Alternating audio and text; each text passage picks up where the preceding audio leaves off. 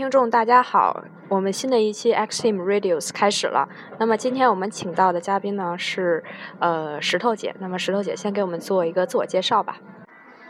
啊，大家好，我是石头，嗯，产自西安，目前在四川省甘孜州稻城县，然后开一个小小的客栈，叫稻穗客栈。啊，石头姐原来是在呃一个很大的国企工作，然后之后辞职去开客栈了。那么石头姐能不能给我们讲讲你的创业经历呢？这也叫创业嘛？算是吧。我只是觉得裸辞，很多人都说我很冲动，然后说我就一下就把那工作固定工作给辞了，然后过来开客栈是一个很冲动的决定。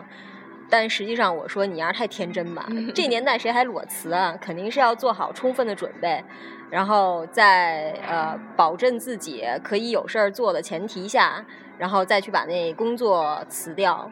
呃，用这个现在的这种客栈生活来换取一种自己想要过的一种生活吧。那是什么样的契机让你选择嗯开客栈？尤其是在稻城啊，在甘孜，就是西藏那边，就还挺偏远的，是吧？这个问题其实每一个到我客栈来住的客人都问过我，到最后我觉得我总结出来的最标准的答案就是脑子被门夹了。嗯，稻城的海拔是三千七百五，这个海拔普通人呃在那边待着都会觉得不太舒服，但是对于我来说的话，那边的气候它比较寒冷，比较适合我。还有什么？你刚问我什么来着来着？我忘了。啊，我刚才说的是什么样的契机，然后想到在稻城开客栈。啊，对，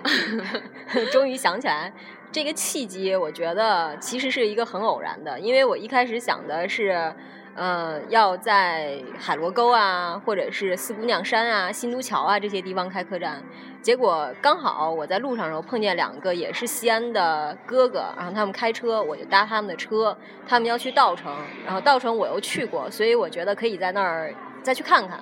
结果我就这么到了稻城，然后找到了一个比较合适的房子，就这样开了客栈，所以这应该也算是个契机吧。反正石头姐胆儿还挺大的，那那边藏族人会不会就是比较凶悍一些呀？凶悍是肯定会凶悍的，而且他们受到的教育、他们的理念跟我们还是有一些差异的。只是大家的一些观念上的不同，这个不同就是需要去磨合，这个磨合的过程也是比较辛苦的，所以什么事儿也能发生，但是最后结果还是好的。嗯，现在很多人都是一出去玩的话，就是去什么呃丽江啊、拉萨那边，好像很少有人去稻城，是吧？要不给我们简单介绍一下稻城有哪些好玩的？稻城现在通过它的呃航线的开通，然后还有四川政府的大力宣传，已经有越来越多的人知道这个地方了。其实稻城它一开始是被叫做最后的香格里拉，嗯，它是在香格里拉大环线以内的。然后是用现在呃就是一个数据来说的话，呃，稻城亚丁它应该是中国空气质量最好的一个地方，那个地方绝对是没有雾霾的。嗯，反正我在那儿待了这么长时间，没有见过雾霾。嗯，还有就是它的景色，那边主要就是三座雪山，然后两个湖，那种高原景色是非常漂亮的。还有就是，嗯，稻城周边它就是那种高原特有的青杨林啊，嗯，草原呐，牦牛啊，还有就是呃，当地的一些房子的呃建筑、河啊这种东西，呃。就是很典型的那种高原景色，但它又不同于西藏，嗯，它要比西藏要更加秀美一些，嗯，在四川境内去的也也会相对要方便一些，所以现在越来越多的人会到稻城，嗯，如果要是你看过那个《消失的地平线》，其实它那个书里面讲的地方的核心就是稻城亚丁，嗯。呃，亚丁的话，它其实是洛克县，呃，一个当年的呃一个途经的地方。具体要怎么说啊？它周围是有那个呃月亮谷，还有那个卡斯地狱谷，这个都是非常有名的洛克县的呃其中的呃部分。然后那个地方也是呃徒步比较好的地方。还有，嗯，亚丁其实介绍的特别的多，然后现在它也是作为一个比较成熟的景区，但是很多人去了以后，一是因为它海拔高会有高反，二是因为它有一段路还是比较艰苦的，嗯，走起来还是会比较困难，但是因为它景色好，所以很多人还是会想尽办法，然后去自虐一下，还是比较值得的。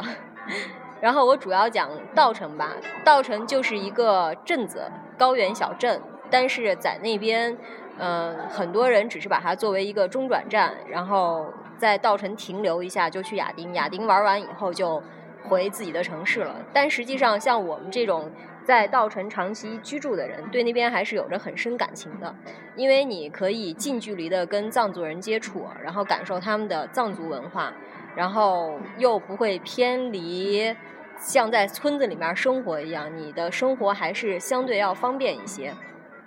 对于我来说的话，我平常是在客栈里面待着的，遛遛羊啊，抱抱猫啊，就就这样，然后跟人扯扯淡呢。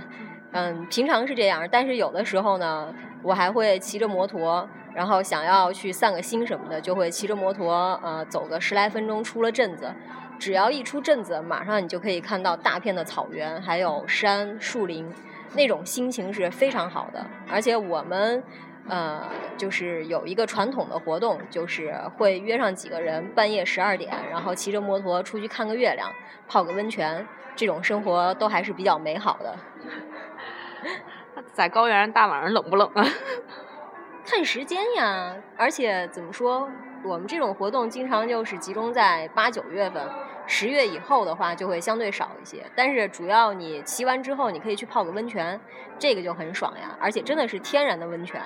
对，稻城的旁边有一个天然温泉的一个村子，叫如布查卡村，那个是我们国庆之后各家客栈老板最集中常去的地方，